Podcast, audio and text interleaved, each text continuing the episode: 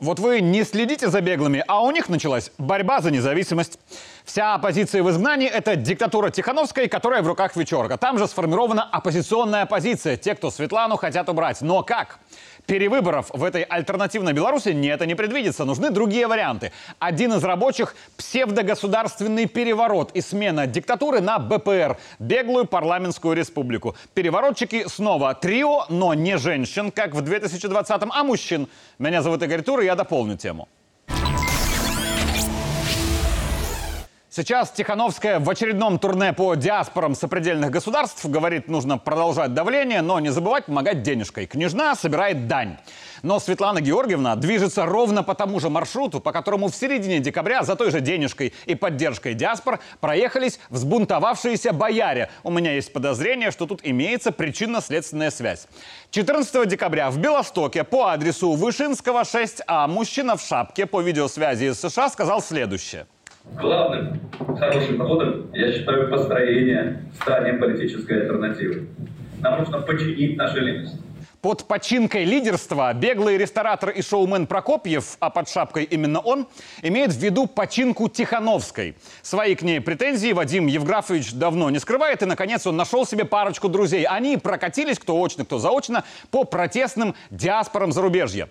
Друг номер два Андрей Егоров, спикер Координационного совета. И вот пошли зачатки политического процесса у беглых. Визуально в их псевдодемократии есть президентка Тихановская и парламент в лицах этого самого совета. Но фактически власть княжны никаким коллегиальным органом не ограничена, что Егорову не нравится.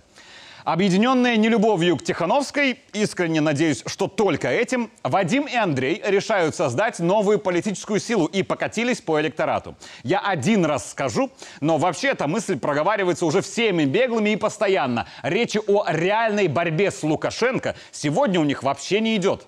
Политический режим в стране сегодня контролирует политическую ситуацию. Либо Егоров в политике неплох, либо Прокопьев подтянул из США адекватного политтехнолога, потому что они борются с диктатом Тихановской толково, очень аккуратно лишая ее субъектности. Но не только тем, что повторяют, мол, сегодня она фактически никто, но и разбивая миф о том, что она хоть что-то значила в 2020-м основную работу, которая была в ходе революции 20 года, делала в широком смысле гражданское общество. Новые протестные инициативы, дворовые как бы, сообщества, профессиональные организации, стачком и так далее. Земли крестьянам, фабрики рабочим. Работает на массы стабильно. Шансы побороться с Лукашенко, говорит Егоров, у беглых будут, когда неизвестно. Но чтобы ими воспользоваться, нужен сильный субъект. Не Светлана, но и не Егоров. Обратите внимание, что происходит, когда электорат начинает на Андрея орать. Вот мой ответ на это. Это неправильно. Это очень Должно быть неправильно. на общих основаниях всех. Конечно, это бред, это ваше мнение. Вы Встал на видео друг Прокопьева номер один Валерий Степанович Сахащик. Давно бывший армейский подполковник, сейчас бизнесмен-строитель, но уже немножечко и политик, член ОПК Тихановская, то есть ее подчиненный, с выросшими аппетитами. Но он тоже не метит в беглые диктаторы. Все хитрее. Переносимся вместе с нашим трио в Литву. На следующий день, 15 декабря, они собрали тамошнюю диаспору по адресу Риовониу 10 в Вильнюсе. Откуда? Разведкой получена аудиозапись. Ну и мы видим, что проблем у России особо нет. И то, что я вижу своими глазами на фронте, россиян реально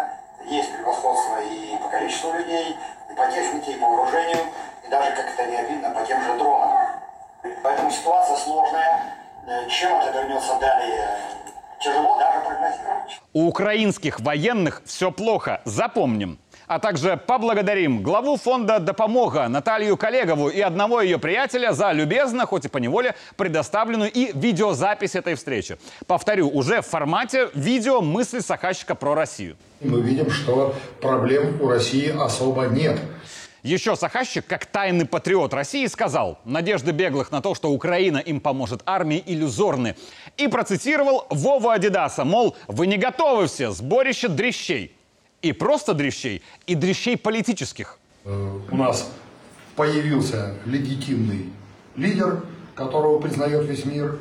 Там, при всех замечаниях, которые можно сделать по ее работе, у нас появился какой-то орган исполнительной власти, который пусть там коряво, пусть по-детски, но какие-то функции выполняет. Сахащик, прикрываясь комплиментами, критикует и диктаторку, и ее парламент. Говорит у беглых, как в том анекдоте, есть два пути.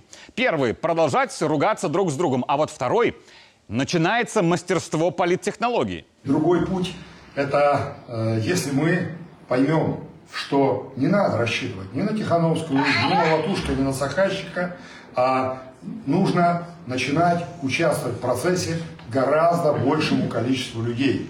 Объясню хитрость. Валера и на себя тоже предлагает не рассчитывать, но и Тихановская слотушка, мол, они ни о чем.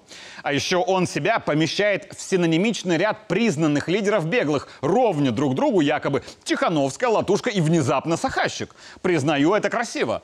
Но не настолько, как вопрос Егорову из зала, а зачем вообще Координационный совет и предлагаемые вами троими реформы? И вот ответ – один из основных смыслов существования Координационного совета э, сегодня – это гражданский контроль нашего лидерства. То есть Координационный совет нужен для контроля офиса Тихановской? Для контроля офиса Тихановской кабинета. Сахащик, Егоров и Прокопьев, поняв, что не свергнут Тихановскую, собрались поменять структуру беглой власти, чтобы Светлана оставалась номинальным лидером, но перешла под контроль Координационного совета, то есть парламента. А это условно оппозиционный госпереворот. И они просят поддержки и, конечно, денег. Вадим Прокопьев предложил идею, чтобы каждый белорус э, выпил на одну чашку кофе в месяц меньше и сдал 3 евро в месяц. Э, тогда, если в этом поучаствуют хотя бы 100 тысяч белорусов, то этого вполне хватит на то, чтобы все вот эти проблемы решить. У этих труса, балбеса и бывалого явно чья-то покрышка. Я догадываюсь, чья, но пока не время. Потому что трио подобрано вот как по учебнику, под все симпатии беглых.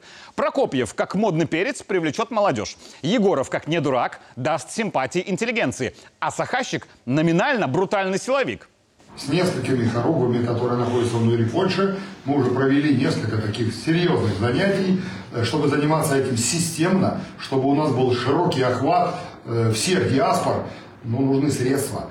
Любой переворот, даже у беглых, должен кто-то оплачивать. Но в оппозиции нет честных выборов, и Егоров не смело озвучивает первый пункт плана этой коалиции – создание независимого от Тихановской беглого центра избиркома. Сейчас пока у нас нет вот четкой процедуры, э, как выдвигаться, э, в каком порядке, кто вас будет регистрировать, потому что это должна будет делать э, Центральная избирательная комиссия или подобный орган. Сначала его нужно сформировать.